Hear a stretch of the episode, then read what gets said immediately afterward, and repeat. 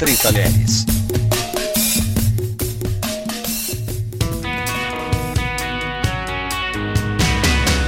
E aí, pessoal, tudo bem? Entre Talheres, um podcast que fala sobre comida, tá mais uma vez de volta aqui para você. Nós vamos falar hoje sobre um alimento, um cereal, na verdade, que muita gente consome, mas poucos sabem a origem e outros usos né, na culinária. Nós vamos falar sobre o milho. Mais de 900 toneladas produzidas por ano em todo o mundo importante na gastronomia brasileira e também importante na gastronomia de outros países da América Latina, o milho é uma fonte de proteínas, é uma fonte de é, minerais e também de vitaminas. É muito importante para a alimentação do ser humano e durante muitos anos, inclusive na pré-história, é ou foi a, um dos principais alimentos né, que o homem das cavernas e depois os neandertais acabaram consumindo. Para falar um pouquinho mais sobre o milho verde, hoje eu estou recebendo aqui o Bruno Boanova, do Vem no Milho, de Porto Alegre, no Rio Grande do Sul. Muito obrigado, viu, Bruno, pela participação entre talheres. Felipe, muito obrigado pelo convite.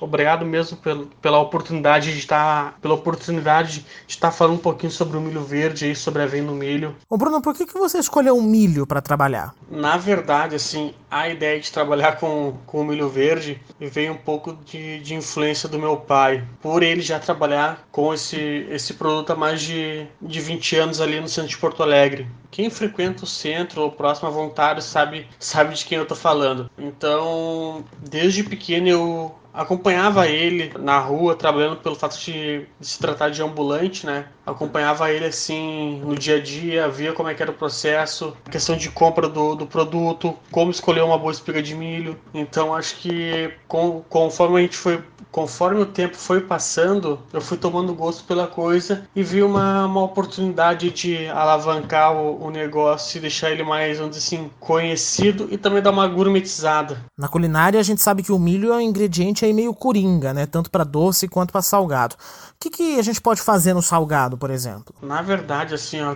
com o milho verde existe N possibilidades de receitas, né? Dá para fazer suco de milho, picolé de milho, creme de milho, bolo de milho. Então, existe uma, uma porta aí de entrada para para diversos tipos de receitas. E geralmente a gente vê mais o milho, o milho verde em si debulhado como um acompanhamento. Ou seja, ajudando ali dar um, um, um, sabor a mais no prato principal. Eu, eu vou fazer assim, para acompanhamento, eu vou deixar uma receita lá no meu Instagram, melhor no Instagram da, do Vem no Milho, para quem quiser acessar, vai estar tá lá uma receita rapidinho assim, ó, coisa rápida mesmo, de 15 minutos, nem isso, que é uma receita de viradinho de milho verde com salsinha, que ficou uma delícia. E nos doces o milho também vai muito bem, né? Ah, sim. Por exemplo, consegue usar o milho verde em diversos pratos doces, quer ver?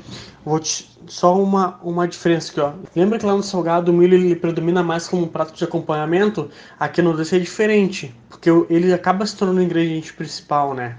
Pelo fato de ter mais o, o gosto do milho em si, de mais espiga. Mas eu vou deixar aqui duas, duas dicas de receita que eu gosto, que é a canjica, que é simples de fazer, que eu assim, ó, é de, de lamber os beiços mesmo. E a outra é e a outra é um mousse de milho com coco, que fica muito bom. Assim, ó, recomendo que faça. É muito bom mesmo. Que daí já é no caso de uma sobremesa, né? E nessa história toda, né, Bruno? A gente chega no milho num pote.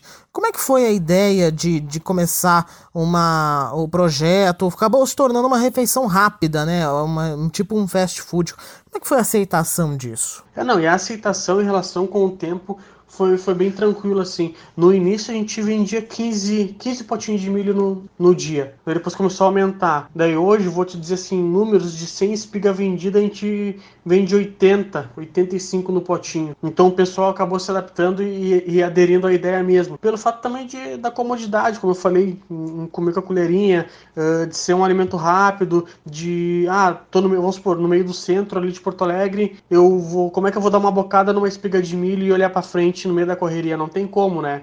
Acaba sendo meio complicado. Então a ideia do potinho veio para para ficar mesmo e o pessoal aceitou de, de boa, assim, foi, foi bem legal. E qual que é o futuro pro Vem no Milho, hein, Bruno? Ah, e depois, quem sabe, quando tiver tudo já encaminhado, assim, abrir uma ideia de franquia. Porque, porque a ideia em si é daí nesse projeto trabalhar com derivado de milho, ou seja, não só ter o produto do milho verde cozido, que é o que a gente tem hoje nos carrinhos. Mas trabalhar com bolo de milho, uh, picolé de milho, tudo derivado do, do, milho mesmo. Então acho que é um nicho bem legal assim para tentar se ampliar e vamos ver como é que vai ser daqui para frente, né? Bruno Boa Nova, proprietário do Milho no Pote, muito obrigado pela presença entre talheres. Foi muito legal mesmo. Uh, achei o máximo poder participar e contar um pouquinho da história do, do milho verde em si, ou melhor, do, do Vem no Milho, né? Desse produto aí que é tão desejado pelas pessoas mas não tão procurado e também não tão muito aproveitado dentro da, da cozinha, assim. Ah, e para quem quiser seguir a gente